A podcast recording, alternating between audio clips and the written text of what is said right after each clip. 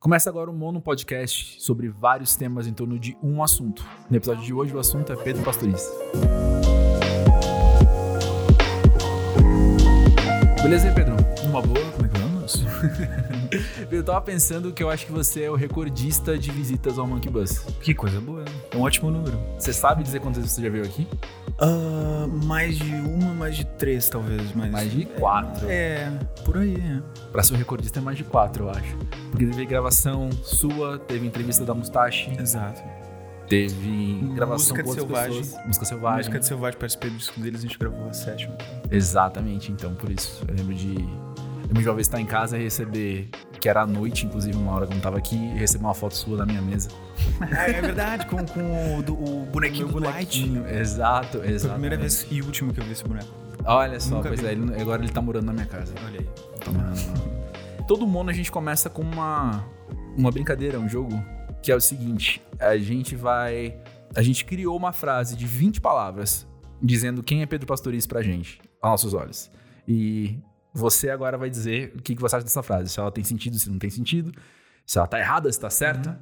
E se eu falei que é um jogo, né? Então a gente ganha pontos, talvez, se estiver bem, não sei. É o seguinte, sobre Pedro Pastoriz, 20 palavras. Em banda ou formato solo, músico apresenta grande força criativa na maneira com que dialoga com estéticas e intensa produção. Isso pode ter escrito se um dia houver um panteão meu, por favor, coloque isso, é uma boa poesia, é incrível. Muito obrigado. Obrigado. É assim que a gente vê, porque a gente começa falando em banda ou formato solo, porque a gente conheceu Sim. você antes na Mustachos Apaches.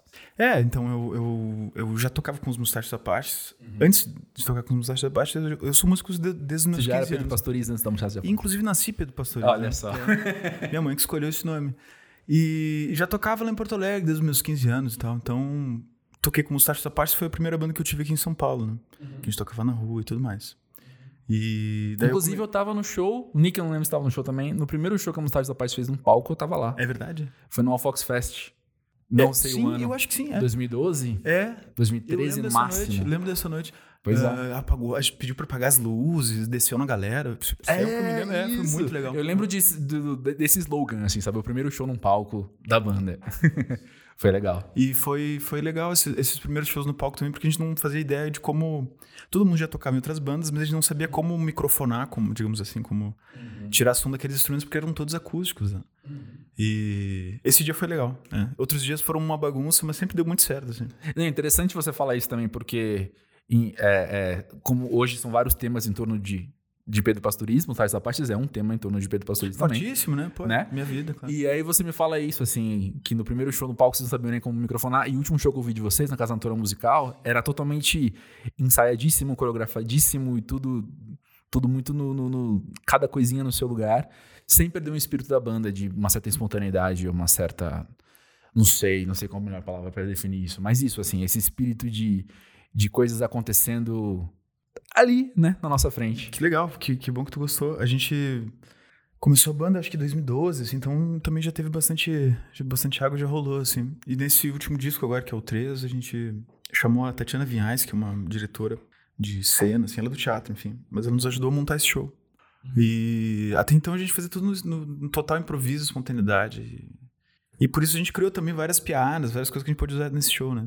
Sim. É quase circense o show, né? Esse É, show. sim, isso vem muito do Lumineiro, né? Que é um cara que tem alta experiência no circo, assim. Já fez tudo no circo, como bom circense já fez tudo no circo, enfim. Mas ele é um bom apresentador, é um cara que tem muita ideia de cena e tal, um cara muito, muito legal. E é isso, todos os guris, na verdade, já tiveram outras experiências também no circo, assim. O Tomás, Ah, enfim. que legal. Essa coisa do Tomás tocar taça agora, né? Ele tá tocando Sim, taças, ele montou aquilo. Sim, sim, sim. Os guris são muito curiosos, assim, eles... é, Sim. Vi uma foto de um cara tocando taça. No outro dia o cara já descobriu quem é que faz taça. No outro dia o cara já, já comprou, já achou uma. Sabe? Sim, se você não sabe o que a gente tá falando, eu vou te É, contar é. que taça não é um instrumento musical que você nunca ouviu falar. Taça é isso onde você toma vinho. É, exato. Mesmo. Ou E sorvete. é- Ou sorvete. É, é, acho que diz muito sobre a gente, né? Quando eu pego um assunto, um exemplo vinho, outra pessoa pega um sorvete. Mas enfim, o, de fato estão ali todas as taças de diversos tamanhos e, e preenchidas com líquido também com água diferentes é, com água. Com água mesmo, é. Isso. E aí ele faz aquele sonzinho de cristal na borda, assim. É uma brincadeira favorita de bêbado, né? Tu, assim, não, mas no caso sem afinar, né? O Tomás afinou, foi atrás, estudou. Mas eu digo a brincadeira de tu molhar o dedo, né? Ou com, com a saliva, enfim, ou com o próprio vinho. Sorvete jamais, né? Jamais. É, e tu, com, com ele molhado, tu passa na borda e faz um... Uh, assim, faz uma uma nota. Daí, no caso, ele, ele tem, sei lá, eu acho que são 30, 30 taças, uma coisa assim. Uhum. Cada uma com, com uma nota, né? Então ele consegue tocar melodias com aquilo.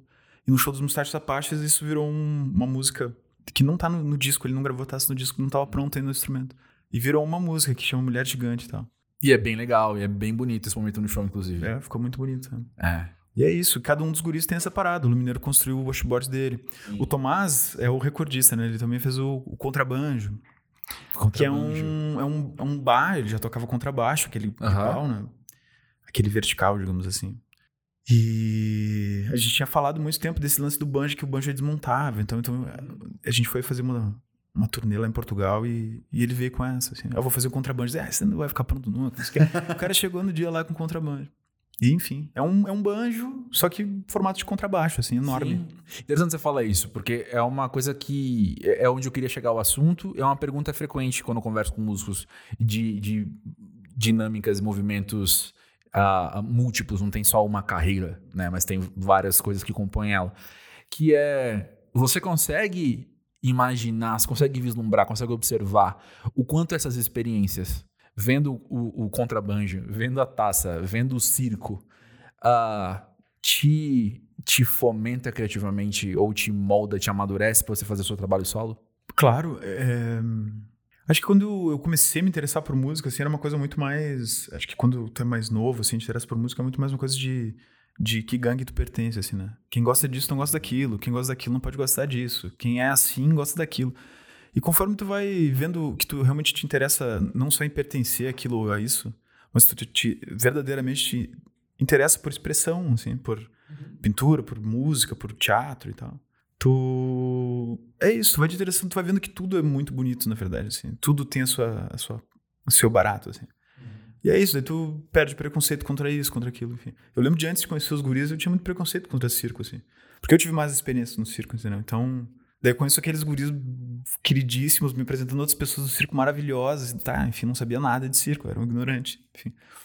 Então é isso, acho que é, é mais uma coisa de ir colecionando, né? Colecionando uh, essas pessoas, esses lugares, essas, essas experiências, enfim. Né?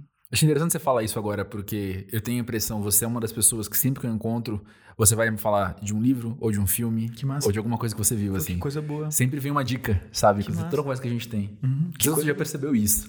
Não, mas, mas é, que, é, que eu sou... Você consome muita coisa, né? Eu, eu, é o que eu mais gosto de fazer. É o que eu mais gosto de fazer. Ficar em casa, ou ir numa exposição, ou, ou sei lá. E... Eu também, eu, eu moro com a Thalita, que é minha... É, Thalita Hoffman é uma pintora, eu sou namorado dela, enfim. Então a gente é, é os dois nerds, assim, sabe? A gente adora isso, assim, é o nosso programa preferido. Então a gente fica nessa, assim, sei lá, vendo filme loucamente, enfim. É isso. Mas que coisa boa que tu pensa assim sobre mim, enfim. Mas é, mas é. é. Isso é muito bom, isso é muito legal. Acho que é, acaba sendo quase inevitável também, né? Quando você tem contato muito grande com essas coisas, não só como espectador, mas Existe. Talvez exista uma, uma postura de espectador ativo um espectador passivo, assim, sabe? Talvez você esteja em casa vendo um filme, beleza, mas quando você tá ali com um amigo seu, com quem você colabora criativamente, e ele tá fazendo o trampo dele, por mais diferente seja do seu, é uma outra relação que você estabelece, é uma outra, um grau de atenção ou um grau de até afeto que você tem por aquilo. Então acho que aquilo acaba acaba te, te influenciando de outras maneiras também, acaba Sim. A Thalita, no caso, ela, ela era pintora, então ela. Pintora, ela nunca falou que era pintora artista plástica, sei lá, enfim. Mas é ela pintora, pinta, quem pinta é produz, é pintora, é. Né? enfim, é, sei lá. é, mas então ela trouxe muito para casa, as coisas, até os livros, assim, né? Traz muito esse tipo de referência.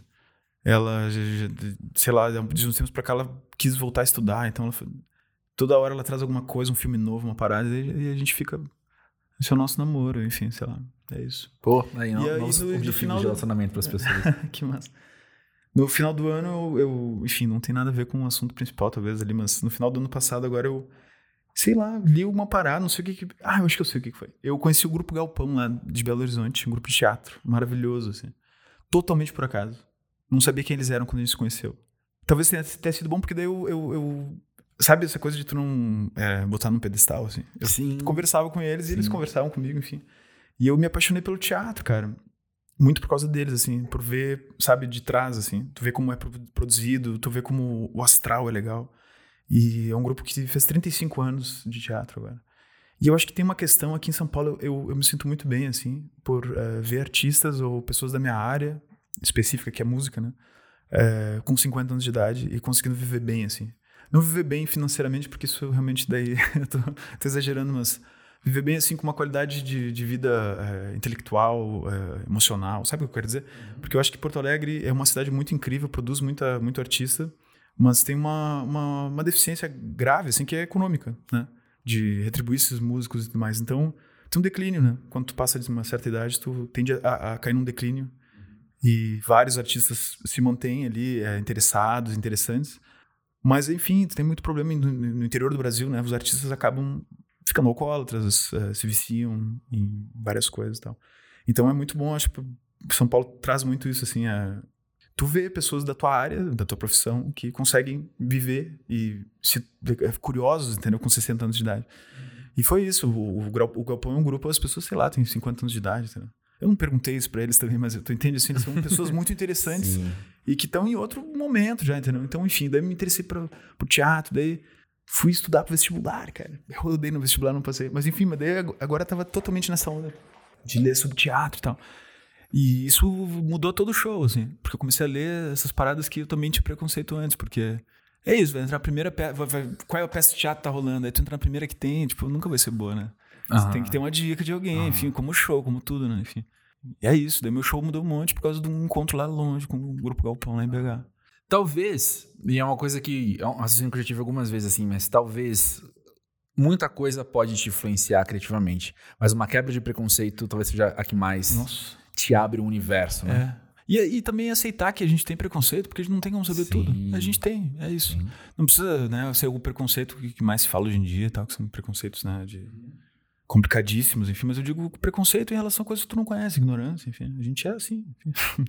não conhece tudo, né, enfim. Isso. Inclusive é uma predisposição, você reconhecer é uma predisposição pra você mudar isso também, né? É, é. Eu tinha preconceito contra basquete uma vez, eu morava num hostel aqui. No, logo que eu cheguei aqui, eu morava num hostel e tinha uma quadra de basquete, eu detestava basquete, achava coisa de playboy, assim. É, daí eu tinha um cara que jogava basquete super bem ali, eu comecei a jogar basquete, me apaixonei. Tipo, pá, que, que loucura, enfim. Pô, você já é alto, cara, já é meio caminho andado. Todo mundo brincava com isso e eu ficava mais puto ainda, eu acho. É. Basquete, nada a ver, enfim, é, sei lá, enfim. É, mas é muito bom. A gente falou um pouquinho sobre Mustache dos Apaches, que é um assunto então que permeia Pedro Pastoriz. Mustache dos Apaches conseguiu, ainda mais ali alguns anos, conseguiu um destaque, um renome. As pessoas sabem quem é. Como foi pra você mostrar que você era Pedro Pastoriz também, sem a banda? Ah, o natural, assim, porque eu acho que. Eu não lembro bem como começou essa história de, de querer fazer show com o meu nome, assim. Mas acho que foi alguma coisa, alguém me convidou pra tocar. Acho que eu toquei na casa de alguém. daí depois, semana que vem, me convidou de novo. E daí foi rolando bem ao natural, assim. Não foi necessariamente uma coisa de. Enfim, de buscar uma aprovação mesmo, assim. Óbvio que tem disso, né? A gente quer que as pessoas gostem do nosso trabalho e quer rodar e, e circular e tudo mais, mas, mas foi bem natural, assim. Eu amo muito música e, e é isso. Às vezes eu. Os, eh, os mustaches têm. eh, cada um tem mu- muito, muita pesquisa e traz muita coisa pra banda, mas naturalmente tem sons que a gente não toca, assim, né? Tem universos que a gente não pode abraçar o mundo, assim, né? Sim, é, você acaba fazendo um recorte, né? É. Faz um recorte ali que eu acho bem interessante, bem rico, assim. Mas, por exemplo, o Rubens toca no Mescalines, que é um, um duo instrumental e barulhento, mas ao mesmo tempo cigano, e ao mesmo tempo é sutil, cheio de poesia, assim, muito rico, assim. Mas não tem nada, eu acho que não tem nada a ver com os Mustache, por exemplo, entendeu? Então acho que tem essa questão das bandas. é, seria uma escola muito importante para os músicos, assim, né?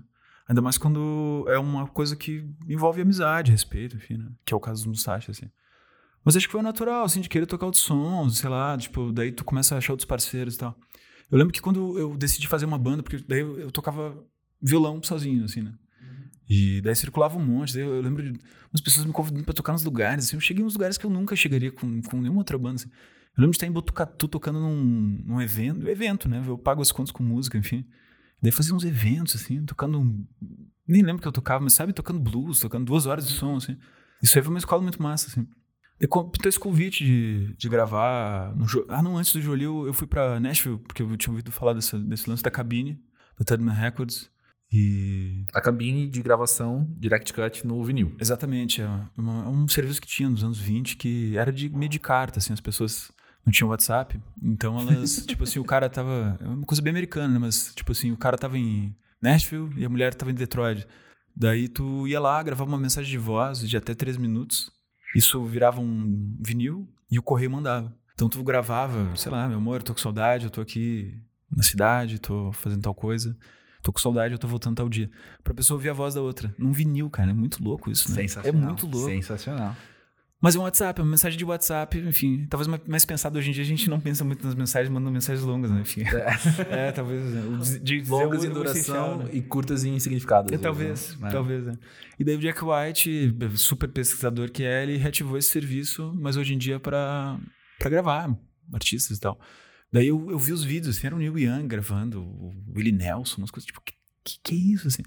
Daí rolou esse, esse negócio, tipo, tá, isso aí é uma coisa, tipo assim, nunca vou fazer isso, sabe? Nunca vou fazer, não é pra mim, sabe? Eu não sei quem é que me falou, tá, mas tu já viu quanto é que custa pra chegar lá, assim?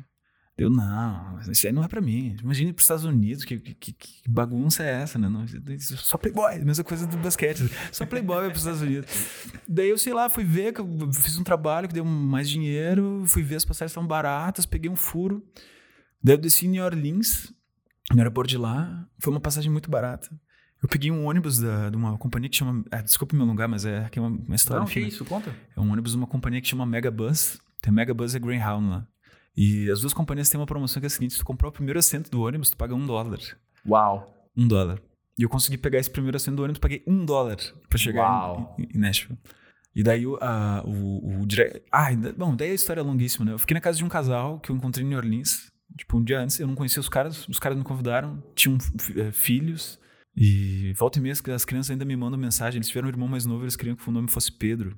Olha só. É, não, rolou uma, uma, uma, coisa, uma sorte, assim, mas eu acho que tem disso a vida também, né? Tipo, tu pensa, ah, não é pra mim, isso aí, não, nunca vou lá, nunca vou chegar lá, não sei o quê.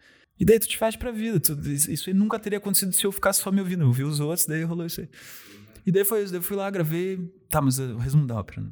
Gravei, vim pro Brasil, eu tinha gravado dois discos, né? Na mala, um deles arranhou. Dois discos vinil direct cut. Exato. É, uhum. Dois singles, digamos assim, né? São dois vinilzinhos. Né? E um arranhou na mala. Uhum. Tipo um zíper, alguma coisa arranhou. Eu queria morrer, né? Assim, putz, como assim arranhou? É, não tinha como ir lá de novo gravar, né? Eu realmente nunca mais voltei. Enfim, é, é caro vir lá, né? Enfim. Uh, daí eu, conversando com amigos, eu descobri o Arthur Jolie, que é um cara que, fala, que tem uma alta pesquisa de, de vinil aqui em São Paulo. É um Acho, não sei se ele vai gostar do termo, mas é um fetichista do vinil, assim. é, ele sabe tudo de vinil, enfim. E ele me falou, deixa eu, deixa eu, eu te ajudo a recuperar esse, esse vinil e tal. É, ele não conseguiu recuperar, mas aí ele me fez um convite, tem um serviço que a gente faz mais ou menos a mesma coisa. Não é numa cabine, mas é, a gente grava, a gente pode gravar ao vivo. Só que daí eu não quero fazer um single, eu quero fazer um disco inteiro. Deu, ah, mas um disco inteiro? Pra quando? Ah, semana que vem. Deu, tá... vamos, vamos, demorou. Deu, tá, mas não pode demorar uma semana a mais, ele tem que ser na semana que vem que eu tô me mudando, tá, enfim. E a gente, tu, tu inclusive foi na gravação, né? Eu fui depois. Foi depois, é. logo depois. É, é, é mas foi logo depois. Muito Isso, massa. no estúdio, pois é. é. E, e, eu não tinha as músicas, eu meio que compus ali naquele momento, assim, pra gravar o disco. Daí o disco tem oito faixas, mas é um disco, assim, absolutamente não comercial, né? É... Não quem sou eu, sou eu pra definir o que, que é ou o que, que não é comercial, mas assim, quando não encaixa em nenhum conceito que for comercial, aquilo absolutamente. Mas é um trabalho artístico legal, assim, sobre espontaneidade, sobre compor na semana da gravação, sobre é, só tinha uma chance de gravar aquilo, assim, era como. Não teve um. Ai, ah, errei, não tinha errado, assim. Inclusive tem erros ali, enfim. Enfim, eu achei muito legal essa experiência, assim, como. Primeira experiência, né, de um trabalho, assim. Uhum. Mas tu vê, assim, foi uma coisa espontânea. Daí eu comecei a, a sentir esse formato meio esgotado, porque naquela época eu gostava muito de blues, né?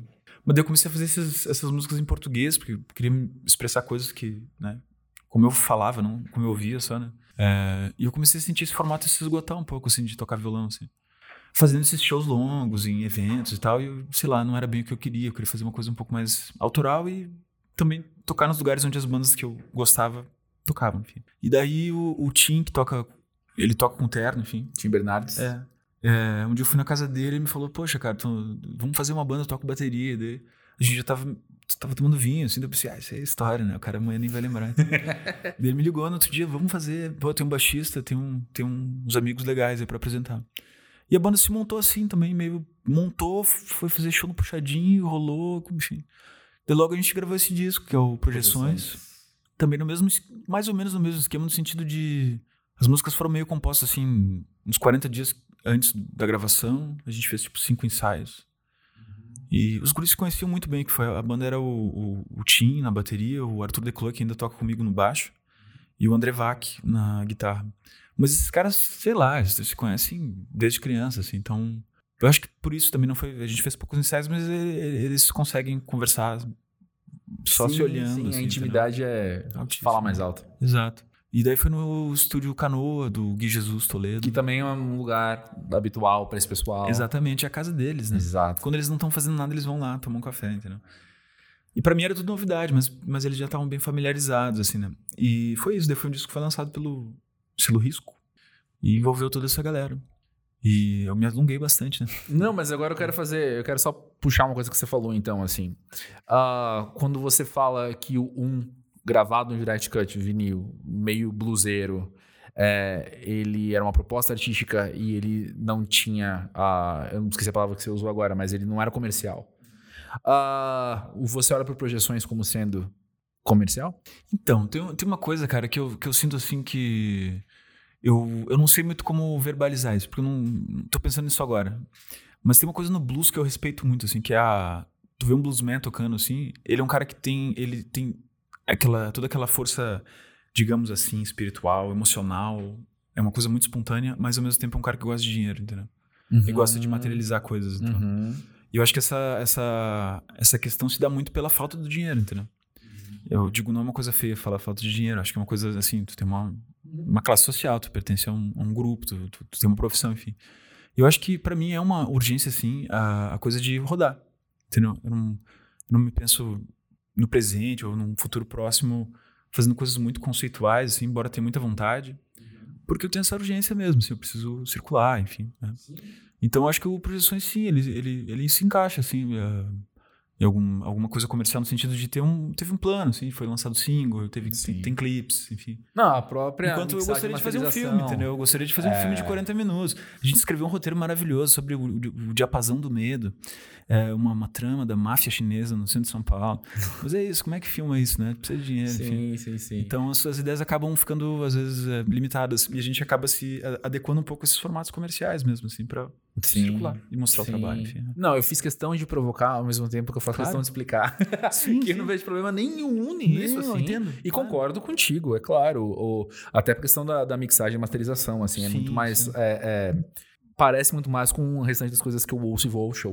né? Exato. é. Não, mas, Então- eu, mas eu, eu entendi bem, claro. é, o que eu quero dizer é que eu admiro essa questão do, do, do bluesman, entendeu? Sim. O Chuck Berry, ele ia tocar nas cidades, assim.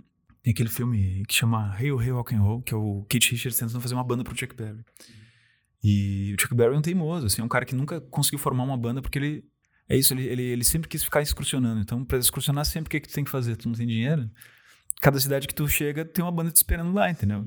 Daí ele nunca firmou uma banda. Daí tem um... No filme mostra, assim, ele, ele entra no palco com uma maleta de dinheiro, assim. Acaba o show, ele pega a maleta, entra no carro dele sozinho e vai dirigindo, assim, pra próxima cidade, assim. E eu admiro muito isso, assim, uma, ao mesmo tempo que tu tem uma, uma coisa artística, que, que é, é, é honesta, assim, né? Não precisa ser uma coisa é, vulgar, né? Porque tu precisa desse reconhecimento. Tem essa coisa do caixeiro viajante mesmo, assim, que é viajar pra próxima cidade, é, vender camiseta, vender Isso é a disco. sua cara. Eu adoro isso. Isso é muito a adoro sua isso. cara. né? Que É. massa. Que, que, que massa. Sobre, sobre o Bluesman, assim, acho que muita gente que, que tá ouvindo o Mono, ah, quando ouve Bluesman, e eu incluso hoje, em 2019, liga ao disco do Baco. Sim, saiu, sim, em sim, 2018. sim. Uhum. E a gente tava conversando sobre isso logo, o dia antes que saiu o disco, a gente sentou pra conversar, eu e o Baco.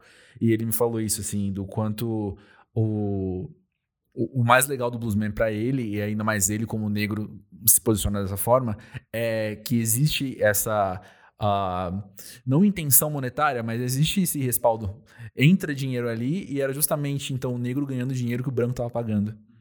Né? E, então, eu acho que essa narrativa está colocando assim, a gente tá introduzido a ela, assim, o Baco já introduziu um pouco dessa narrativa também, né? De fato, é, Que o bluesman tá ali ganhando dinheiro, sim. No caso, sendo negro e ganhando dinheiro do que o branco tá pagando pra ver. né? Exato, exato. Tem aquela, aquela história dos, dos Stones quando foram pro, tocar em Memphis, primeira vez, assim. é, só tinham brancos assistindo, enfim. E quando acabou o show, todo mundo queria saber de onde é que vinha aquele som, assim. Olha só. Olha Né? só. Eles contam isso, tipo, de, de onde é que vem isso? Que músicas são essas? É, na Inglaterra todo mundo toca isso. Eles, os caras, tipo, não, é só porque a gente tá tocando Mudwater, sabe? Tipo, vocês não Exato. conhecem. Uau. Porque lá também tinha esse processo. é, eu acho que também aqui é assim, né? Muito é, dividido, né? Mas é, enfim, eles também têm várias histórias, assim, de, de encontrarem ídolos deles nos estúdios pintando parede. Uhum. é. Eu digo assim, o cara bluesman que, que, que fez os Stones de certa forma, porque eles se apropriaram disso.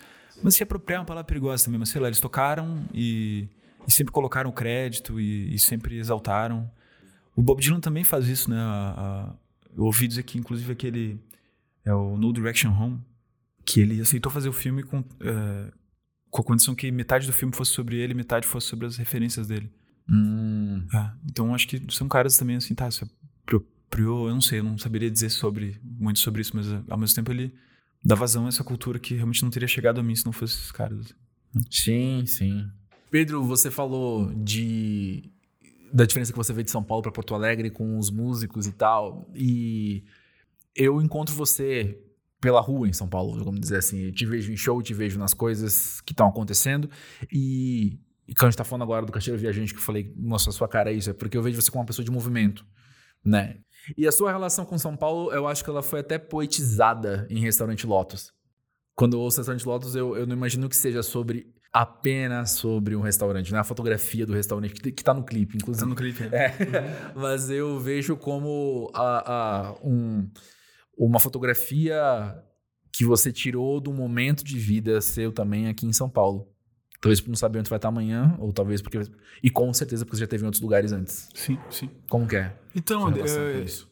eu, às vezes eu acho esse lance da música comercial e da, da música não comercial, eu acho tão maluco porque é, o que aconteceu depois da música eu acho tão mais. é, eu acho a música muito legal, adoro a música, é, óbvio, toco nela em to- todos os shows, assim, me identifico muito com ela.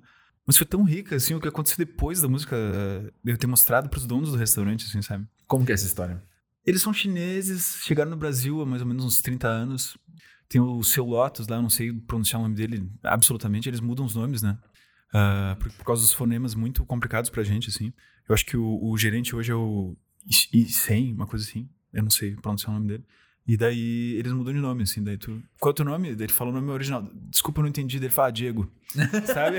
É sério. Mas com um olhar meio. meio. ah, tipo, ah, desisto. assim, Derrotado, sabe? né? É, nunca é tipo, ah, eu sou o Diego. Assim, não, não, é sempre um pouco, tipo, olhando pra. É, sou a Juliana, enfim. É, tipo, ah, toma essa, enfim. E é engraçado. Eu já tinha conhecido outras pessoas que tinham essa, essa questão e eu acho que é normal, assim. Ah, é tipo ir morar na Inglaterra e se chamar William. Isso é meio, é meio estranho, enfim. né? É. Bom, mas é. Ah, só que o que aconteceu foi isso. É, Eles, a princípio, não têm uma, uma proximidade com esse. Esse mundo das artes, né? Da música ou do.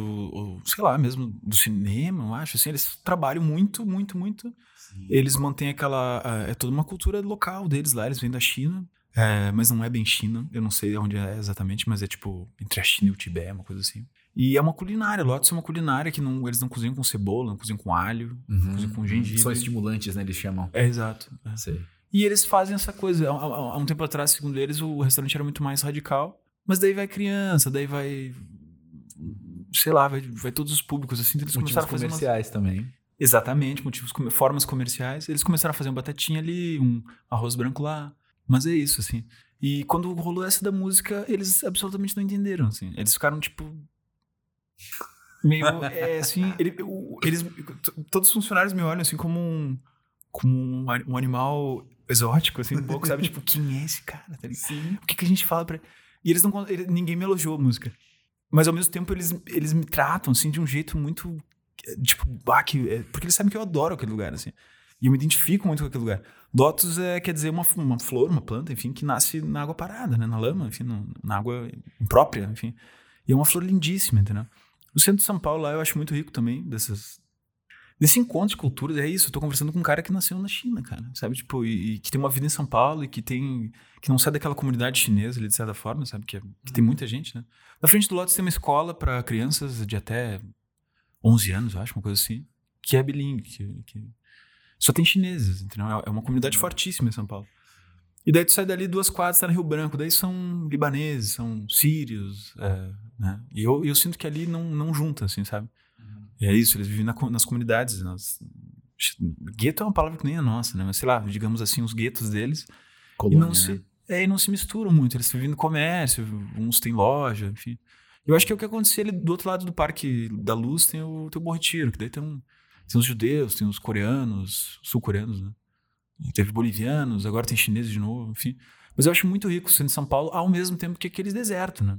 Sim. É um deserto, assim, tu tu é complicado, assim, tu, tu, eu não acho perigoso, realmente não acho perigoso, mas tem aquela, aquela é, instabilidade no ar, assim, né? Da sujeira, da, daquela coisa... Intimidadora, às vezes, né? Tá é, e é muito recente, cara. O, o, centro de São Paulo ali, como a gente conhece, o meu, o meu, prédio é um dos mais antigos ali. É o prédio Guajará. E é um prédio de 1927. Tu entende? São Paulo é uma cidade que cresceu no século XX, assim, ainda não existia muita coisa ali. Então tu vê o quanto todo esse processo é recente e instável ainda e, e, rico e ao mesmo tempo os prédios mais legais são meio que uma cópia dos prédios europeus, assim. Uhum.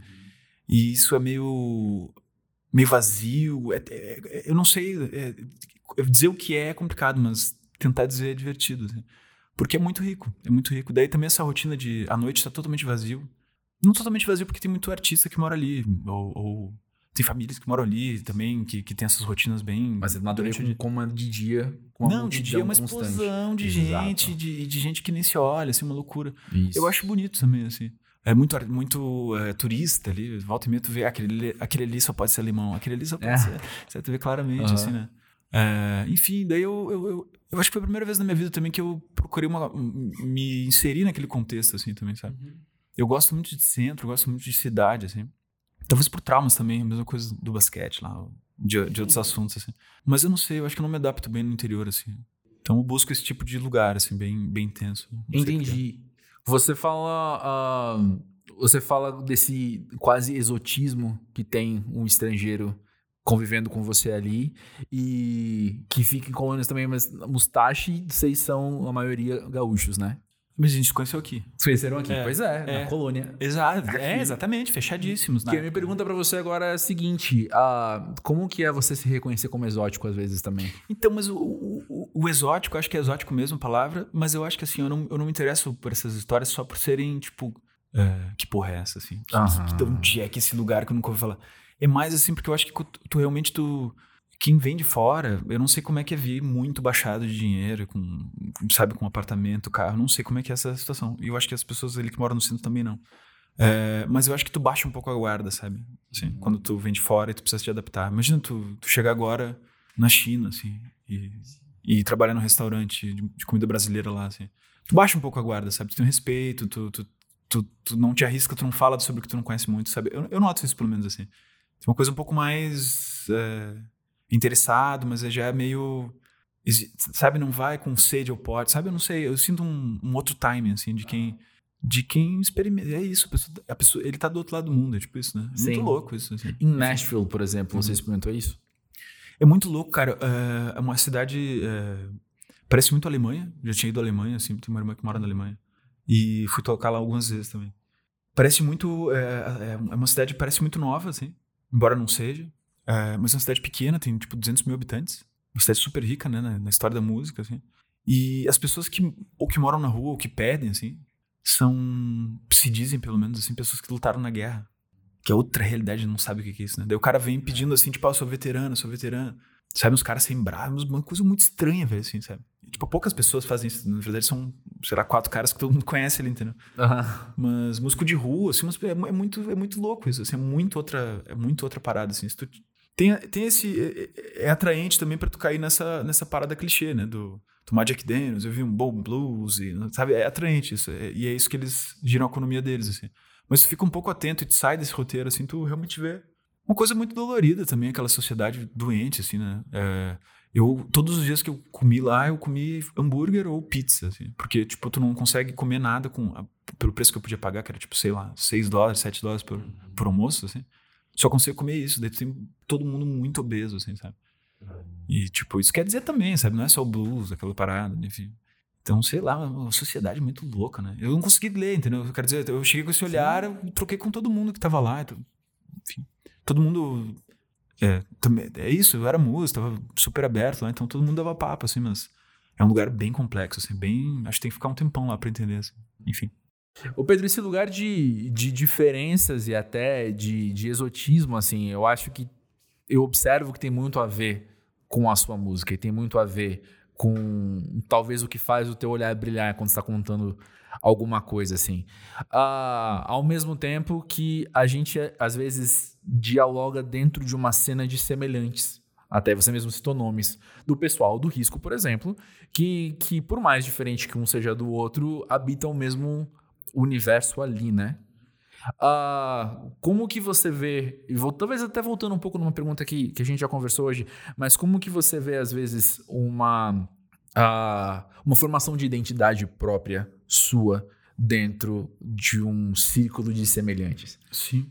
Pois é, uh, acho que o caminho é esse, né? Também tu, cada vez tu ir te descobrindo, assim, lugares de ti novos, assim, enfim. Que é isso, tu... Sei lá, tô, tipo, é, descobri meditação agora. Daí tu começa a meditar, daí tu começa a aprender que tem que respirar melhor. Daí tu começa realmente assim, a caminhar diferente, daí tu começa a ouvir outro som, assim. E aí vai, assim, acho que é uma coisa meio.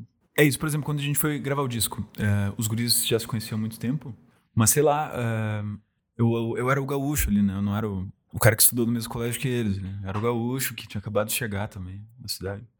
A gente já virou o time do futebol ali, porque também já era outra rotina. Os caras costumam ter uma coisa muito mais regrada, né? De, de, de, de, estúdio e tal. E eu sempre fui meio que o bagunceiro ali mesmo, né? Embora o disco fosse meu, né? Mas eu ficava bagunçando. Não, vamos pra. Ah, tá cansativo, vamos, vamos tomar um cafezinho e tal. Então é isso, também tirei eles do lugar deles, por mais que eles estivessem totalmente no lugar deles ali. Senti que eles conseguiram coisas que eles não conseguiriam trabalhando do jeito que eles já trabalhavam, entendeu o que eu quero dizer? Sim.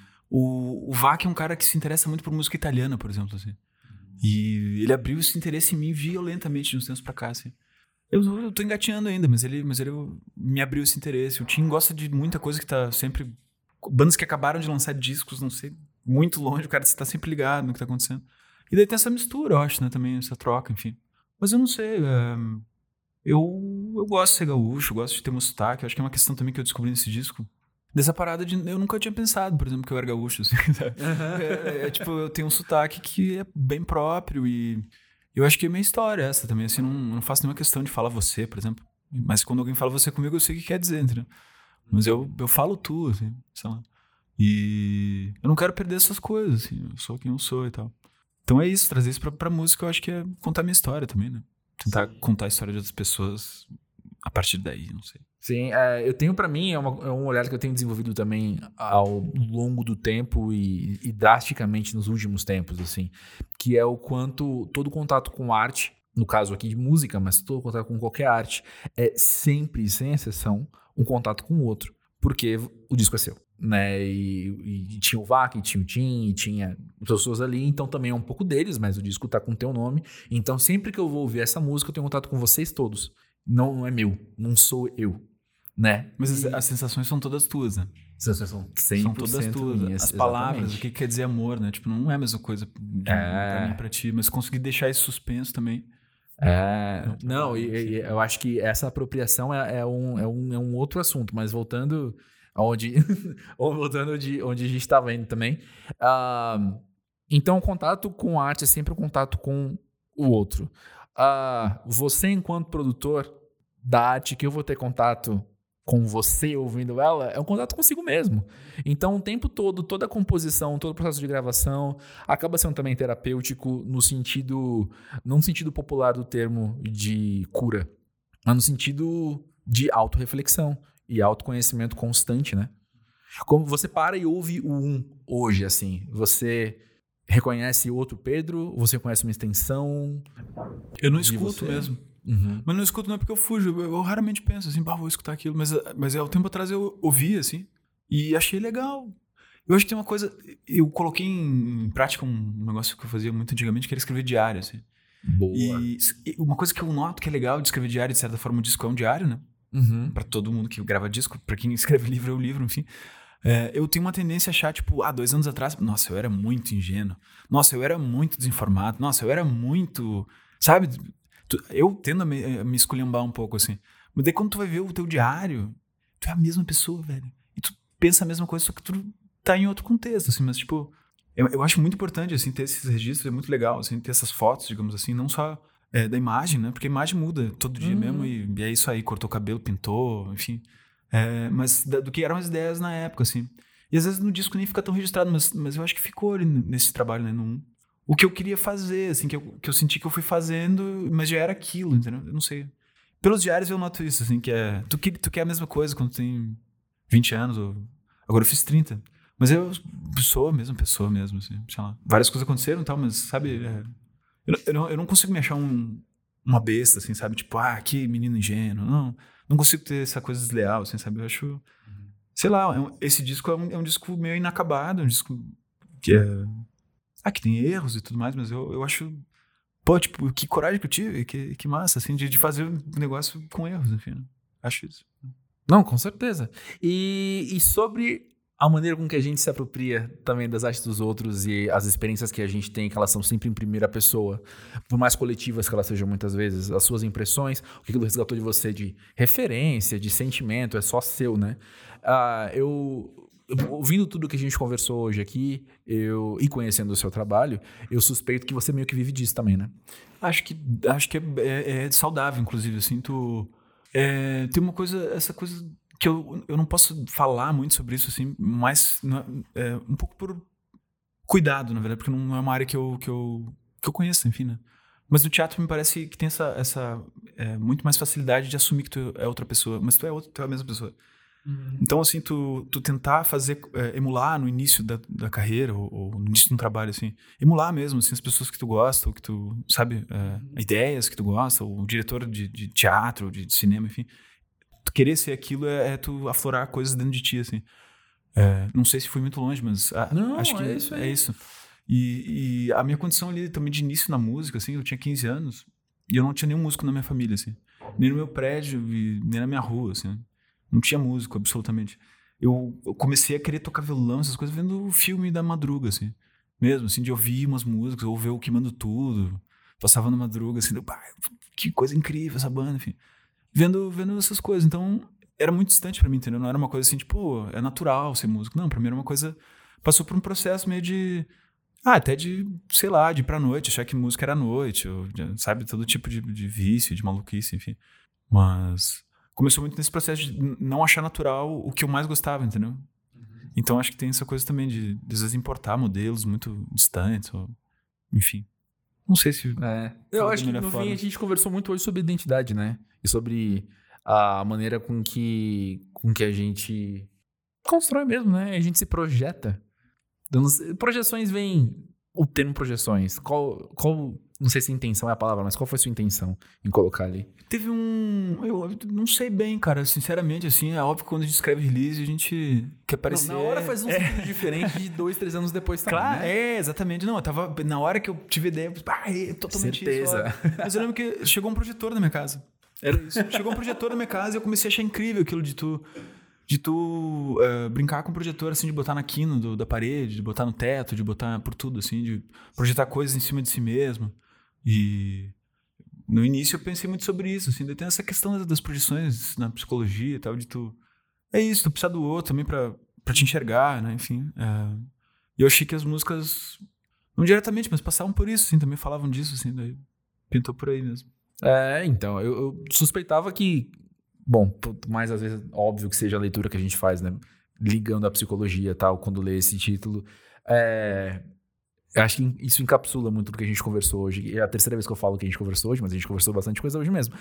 Que acho que encapsula muito isso, assim, do tipo, eu me transformo, eu tenho contato com muita coisa, eu toco com outras pessoas, eu faço show em tal lugar, eu viajo, conheço a família que depois tem um filho que é por nome de Pedro. E, e tudo isso moda você também criativamente, né? moda você também musicalmente. Porque. Claro. Porque, bom, talvez também isso seja. Eu, eu acho que eu tô mudando demais de assunto, mas talvez isso seja uma maneira que a gente possa ter de, de mapear. ah, talvez como artistas funcionem, assim, sabe? Como é que o- os criadores funcionam na real. Porque é uma, uma conversa até. Olha só, não sabia que ia entrar nesse assunto. Mas até quando a gente começou a conceitualizar o que o Mono seria esse podcast, assim, a gente estava falando muito de, de, de ir atrás das pessoas que estão criando com propostas artísticas, estão criando com propostas criativas. É, ao invés daquela banda da cena, sabe? Do pessoal que pega o formato e fala. Sei lá, pensa, pensa o pessoal que tava na, na Augusta em 2009, sabe? Fez, que queria ser Nossa, é. Strokes, entendeu? E aí é isso e acabou. Então é, é poder a gente. Eu- Eu não sei se mapear é a melhor palavra, mas sabe, de a gente construir o, o como a gente. Como entender e aproveitar melhor a música a partir daí, né? De, de conversar com as pessoas e, vi, de- e ouvir essas histórias, e ouvir essas, esses pontos de mudança na música e que, e que são bases também, né? Se construir outras coisas. Eu fico pensando que o ouvinte está só ouvindo muitas palavras enquanto eu tô gesticulando loucamente aqui. Não, mas eu. E quem tá aqui tá tendo outra compreensão do que eu tô falando também, Eu né? tô entendendo perfeitamente. Entendendo perfeitamente. Mas muda muito, né, essa, essa questão. Ah, eu toquei há poucos dias atrás num- numa festa, assim, eh, com os Mustache. Os Mustaches da Paz. E era outro público, assim. E os Mustaches têm essa característica de tocar para vários públicos diferentes, assim, né? sim. É, mas fazia tempo que a gente não tocava com uma casa cheia, assim, de adolescentes, naquele, bem naquele limite ali de quem pode entrar na casa e de quem fica de fora, Sei, sabe? Sei, sei, É. sei. E eu acho um barato, porque, na verdade, é, nesse mundo, assim, da, da- dessa música. É, como é que eu posso dizer? Essa música se multiplica mesmo nas mídias sociais, e esse mercado de música independente e tal. Quem mais consome é- são eles, né? Eu acho. é. Não sei. É, mas eu acho que são. Penso que sim. É. E, e eles estão muito ligados, assim, né? Em tudo que tá acontecendo. né? Eu, eu começo a ver meus amigos, assim, eu tenho 30, tenho amigos, né? De 30, 28, 25, enfim. E a galera já começa, né? Mas isso aí é muito fútil. Ah, mas ah, agora todo mundo não, não sei o que do Instagram. E, tipo, não, justamente. É, a gra... é, tipo, vocês estão velhos já, entendeu? É, tipo, é, vocês já não sabem o que é legal, enfim. E eu- como muda, assim, né? Como muda. Já notei, é, o show foi legal, eu vi que as pessoas gostaram, mas eu, eu vi os. Tu vê, os, tu vê, assim, em cinco anos os códigos mudarem muito, assim, né? Não sei, tu sabe o que eu quero dizer, de certa forma. Sei, você tá falando justamente desses, desses pontos de. Bom, não sei, vamos ver. Meu palpite é. A minha interpretação, o que eu entendi que você falou é. Você tá falando desses pontos de, de talvez a futilidade do Instagram, que o seu amigo tava falando. É, que eu não ali. acho fútil, mas. Sim, É, mas na, na- na observação dele. Né? E, e talvez então, quando você tinha aquela idade, era outro lugar da mesma, entre aspas, futilidade. Eram Sabe, outras regras, outras né? regras, Eram outras exato. regras. é. O restaurante é o mesmo, muda os pratos, assim, né? Uma coisa louca, né? E eu acho que é, eu, eu não enfrentei isso, assim, mas eu cada vez respeito mais os artistas que estão aí há mais tempo, assim, porque deve ser muito complicado, assim. Primeiro, não cair nessa, nessa coisa de achar que tudo é pior né? do que era Sim, na minha sim, juventude, enfim. Sim, sim, sim. É, Ficar atento, né? Ao, ao que está acontecendo, se, se manter curioso, assim, deve ser muito difícil mesmo, assim. Eu não enfrentei isso ainda, mas é, sinto que tá vindo, assim, sabe o que eu quero dizer? Sim. Grandes mudanças, assim, de assunto, putz, sei lá, por exemplo, é, quando eu cheguei em São Paulo, era... Era faz 10 anos, sei lá, enfim, não, não sei, não sei, eu sou das humanas, não sei. Ah, eu lembro que o rock gaúcho era uma coisa que tava, assim, é, muito na moda. assim. Sim. Extremamente, assim. Tu, bah, tu é gaúcho, bah, que, já começar a falar bah, e não sei o que, era meio, sabe? É. As pessoas, sério, eu juro. Trazia umas duas, é, três já quando todo mundo começou a falar com alguém, a pessoa começou a falar bah, e não sei. E eu noto que, por exemplo, hoje em dia já é uma coisa que é mais é, relacionada a coisas bem loucas, assim. Ser gaúcho, assim. Na, na música ou fora dela, andando na rua, conversando com as pessoas. Certo. É, sei lá, se relaciona às piores coisas, inclusive. Mas sei lá, por exemplo, no Pará, agora, guitarrada, há poucos anos atrás, era todo mundo que era do Pará, queria Isso. fazer guitarrada. E agora eu já não, não sei, sabe? É é uma coisa muito efêmera, assim, né? Então, sei lá. É, é que tu tava falando da ideia do podcast, era muito mapear essas- esses Isso, movimentos dos músicos e como se criava. É isso. É, eu tava eu- fazendo uma, uma outra entrevista antes de, de, de vir pra cá e a gente tocou nesse assunto, assim, do quanto as coisas são dinâmicas. As coisas são sempre dinâmicas, né? É meio difícil você ah, estabelecer, às vezes até assim, bom, a partir de agora existe o certo e o errado em como fazer música, sabe? Porque é, é, esse, o, o que já foi feito e a gente curtiu tanto e a gente hoje tem tanto respeito certamente vai ser errado. Sabe? Seja, às vezes, até tematicamente, sabe? Às vezes é, a maneira de gravar alguma coisa, aquilo não é assim que se faz.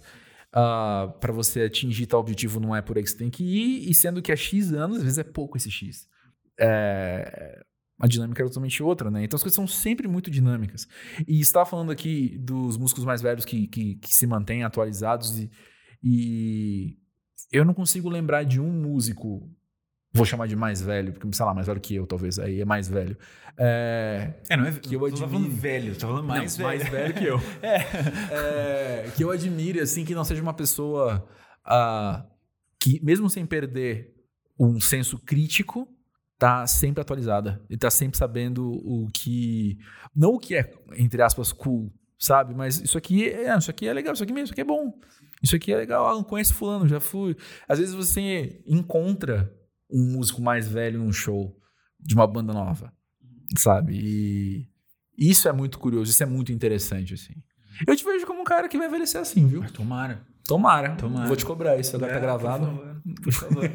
se a gente se encontrar nos lugares é porque tá dando certo, né? Tá todo mundo ou, segue ou os dois estão muito errados, né?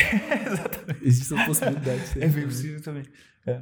Eu vi um, um, filme esses dias do. Era sobre, eu vi o finalzinho do filme, mas era sobre o Vinícius de Moraes. Daí o Chico Buarque falava, mas não sei o que, que seria do Vinícius hoje em dia.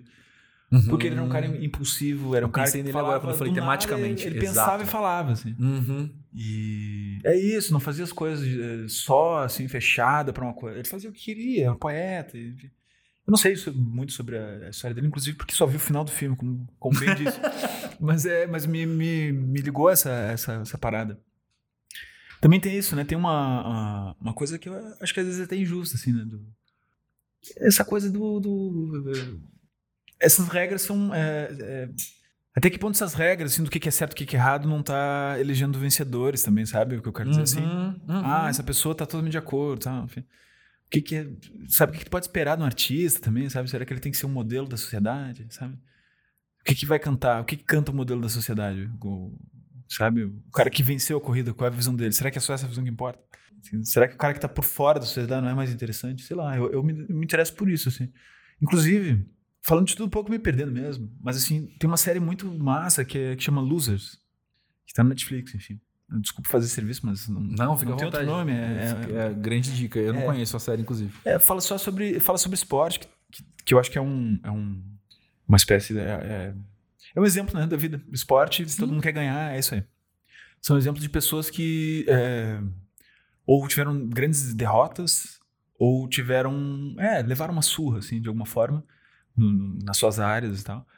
E no caso elas se reinventaram, assim, né? Não é sobre, ah, daí elas vieram e ganharam. Não, não é, não é sobre isso. Mas eles se reinventaram, eles, eles uh, se descobriram nesse lugar, assim, de, de, de, de, perder, enfim. Tem um caso, de um, rapidamente, tem um caso de um, de um boxeador que ele disse que o pai dele queria que ele fosse boxeador. Ele nunca quis ser, só que o pai dele era muito grosseiro, muito, enfim, é, violento, enfim, e obrigou ele a ser. Na primeira luta ele perdeu e na segunda ele ganhou do campeão. Num descuido do cara, que achou que era, ele era um cara derrotado, e foi para cima e o cara ganhou o título máximo da área dele. Uau. Só que daí o cara tava com medo de entrar no, no ringue, porque, tipo, não era o mundo dele. É uhum. óbvio que o cara era um cara super preparado, não, não, era um, não era um ingênuo, assim, né? Sim. Mas, assim, ele dá para ficar muito tempo talvez, no engano. Né? Dá para ficar muito tempo no engano, então. Sim, sim. E daí é isso, daí eu não vou falar muito. Eu não tenho problema com spoiler, mas eu sei que eu tenho. É, não, eu juro. é até para manter interessado. Mas é uma série que só fala disso, assim. Eu, eu gosto muito desse ponto de vista às vezes é, de que eu não concordo muito, sabe? Às vezes tem grandes personagens que são fazem exatamente o oposto do que a gente quer fazer para nossa vida, assim, mas eles têm uma coisa para nos mostrar, assim. E essa coisa, né, tu Tu ouvir música, assim, eu não sei. Ah, que coisa chata, ouvir música de gente que vence, de gente que, que é bem amada, de gente que. né? Sei lá, eu acho um Propaganda saco. de margarina, assim. É, né? um é. pé no saco. Concordo, é isso aí. Pedro, o papo foi ótimo. É, é, muito legal poder falar com você também à luz de um novo trabalho que está chegando. Que maravilha. Então é legal a gente poder é, mapear talvez também o que aconteceu antes dele chegar. Sim, uh, esse é um, é um trabalho que vai ser lançado em breve agora. É, eu não sei quando vai ao ar esse programa, mas no momento. Em eu, breve também. Em breve também.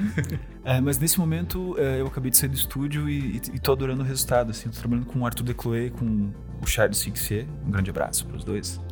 Que é isso, o nome da banda é Pedro Pastores, mas é, eu devo tudo a esses caras mesmo, assim, que são grandes músicos, assim, grandes pessoas e é isso. É, quem quiser saber mais sobre os shows e tudo mais, é, procure lá Pedro Pastores nas redes sociais. E é isso. É isso aí, brigadão. Muito obrigado demais. pelo convite mesmo, valeu pelo papo, Sim, pelo cafezinho, pelo... E se mantém o recordista de visitantes, visitas Yeah, ao que maravilha. Que maravilha. vencedor.